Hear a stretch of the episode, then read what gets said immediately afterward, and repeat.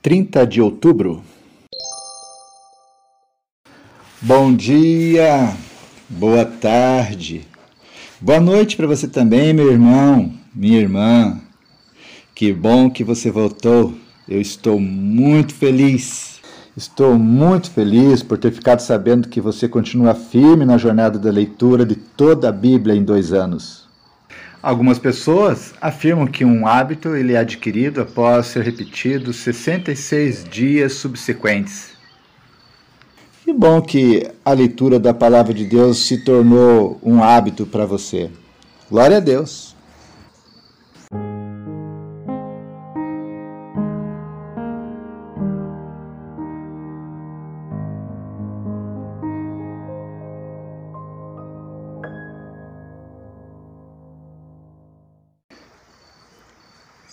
Segunda Crônicas, capítulo 8.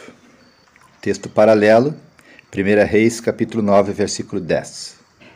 Assunto: Outros trabalhos e construções de Salomão.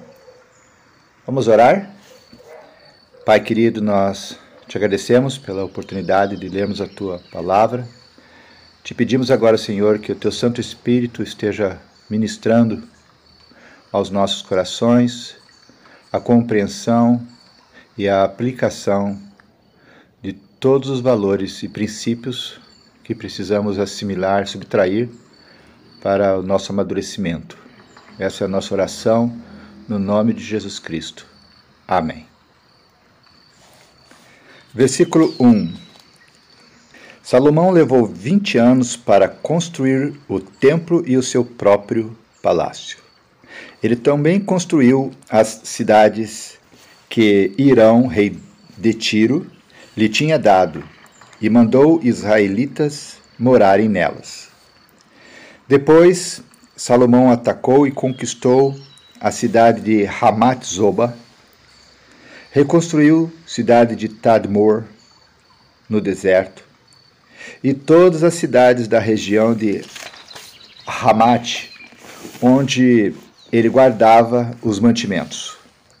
Reconstruiu também a Bet Horon de cima e a Bet Horon de baixo, que eram cidades protegidas por muralhas e por portões com trancas. A cidade de Baalate, todas as cidades onde ele guardava os seus mantimentos e as cidades onde ficavam os seus carros de guerra e os seus cavalos. Além disso, Salomão construiu tudo mais que quis em Jerusalém, no Líbano e em outras partes do seu reino. Tudo o que Salomão construiu foi feito com trabalho forçado. Por isso, ele usou os descendentes do povo de Canaã, que os israelitas não haviam matado quando conquistaram o seu país. Entre esses trabalhadores forçados estavam Eteus, Amorreus, Perizeus, Eveus e Jebuseus. E os descendentes deles continuam como escravos até hoje.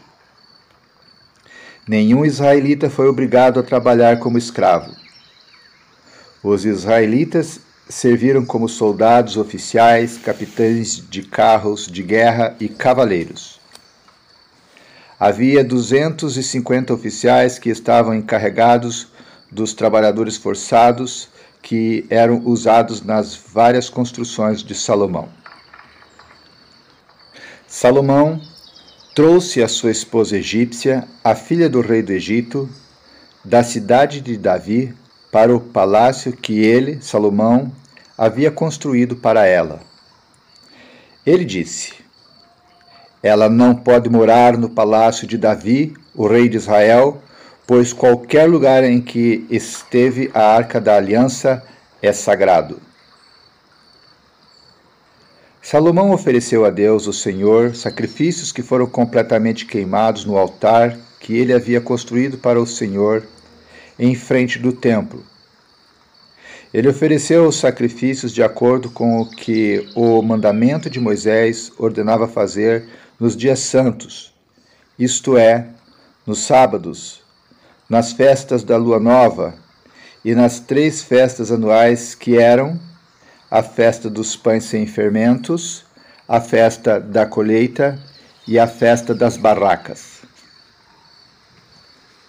De acordo com a orientação dada por Davi, o seu pai, Salomão organizou os sacerdotes em grupos para fazer o trabalho e também os levitas que cantavam louvores a Deus e ajudavam os sacerdotes no trabalho de todos os dias.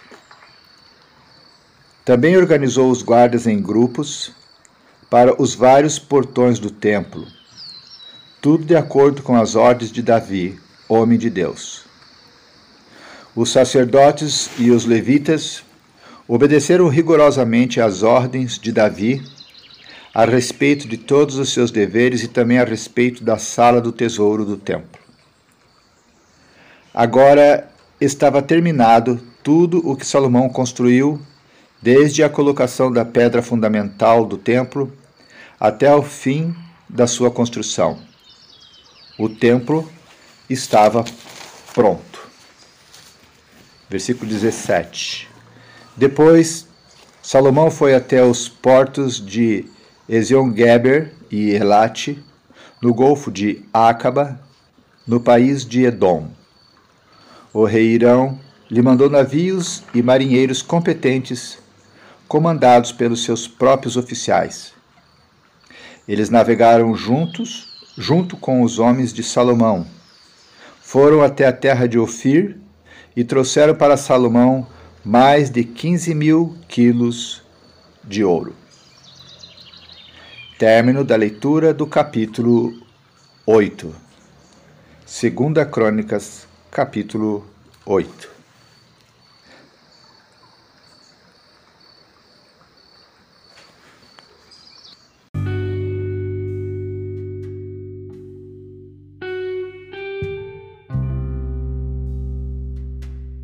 Meu destaque para a leitura desse capítulo está no versículo 11, onde passo a ler. Segunda Crônicas, capítulo 8, versículo 11. Salomão trouxe a sua esposa egípcia, a filha do rei do Egito, da cidade de Davi, para o palácio que ele, Salomão, havia construído para ela e disse: Ela não pode morar no palácio de Davi, o rei de Israel, pois qualquer lugar em que esteve a arca da aliança é sagrado. Salomão, ele levou a sua esposa egípcia, a filha do rei do Egito, da cidade de Davi para o palácio que ele, Salomão, havia construído para ela. E ele, como acabamos de ler, disse: ela não pode morar no palácio de Davi, o rei de Israel, porque qualquer lugar em que esteve a arca da aliança é sagrado. Esse versículo nos traz à memória o fato de que Salomão se casou com mulheres estrangeiras. Uma delas era egípcia. Casar com uma mulher do Egito era, de certo modo, demonstrar saudade do Egito onde o povo estava cativo por tantos séculos. Ao ficar de frente com uma egípcia, Salomão deu as costas para sua própria história. Se sabemos que algo é errado, não devemos fazê-lo. Salomão morava no palácio do pai, mas a sua esposa não era digna de morar nesse lugar, pois a arca da aliança passara por ali antes de ir para o templo. Então, Salomão fez um palácio só para ela. Nesse momento, Salomão ainda se sentia culpado. A partir daí, no entanto, ignorou os mandamentos que ele conhecia. Na prática, ele rasgou esses mandamentos. Sua consciência não mais o condenava. Quando pecamos pela primeira vez, nós nos sentimos culpados. Depois, vamos nos acostumando. Se não nos arrependermos, teremos um triste fim, como aconteceu com Salomão. Que Deus, na sua infinita bondade, tenha misericórdia de nós e não nos deixe abandonados em nossos próprios pecados. Que a ação do Espírito Santo de Deus seja constante, nos convencendo dos nossos erros e nos atraindo para o centro da Sua vontade.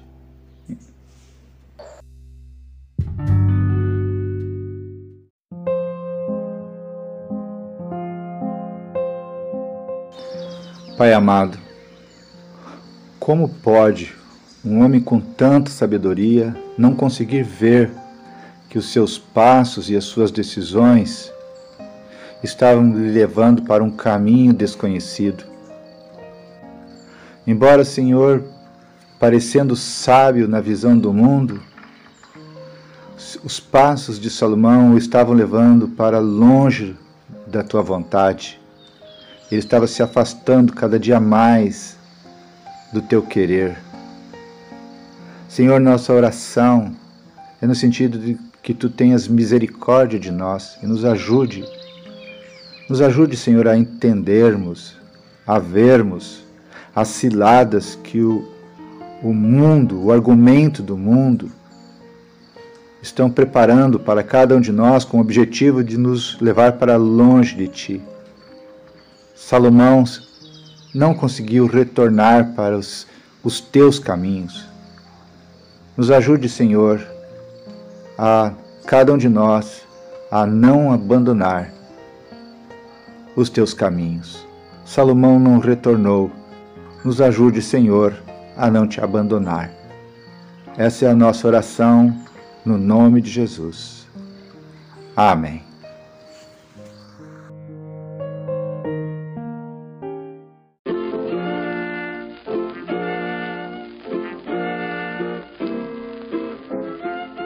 Que bênção! Mais um dia da leitura da Bíblia concluído. Então, não esqueça que é por meio da palavra de Deus que você receberá todas as orientações necessárias para seguir em um caminho correto. Essa estratégia que nós adotamos aqui de ouvir e meditar na Bíblia através dessas ferramentas, desses aplicativos, certamente te ajudará a criar e manter o hábito de estudar e meditar na palavra de Deus diariamente. Então, que Deus te abençoe e, se Deus quiser, até amanhã.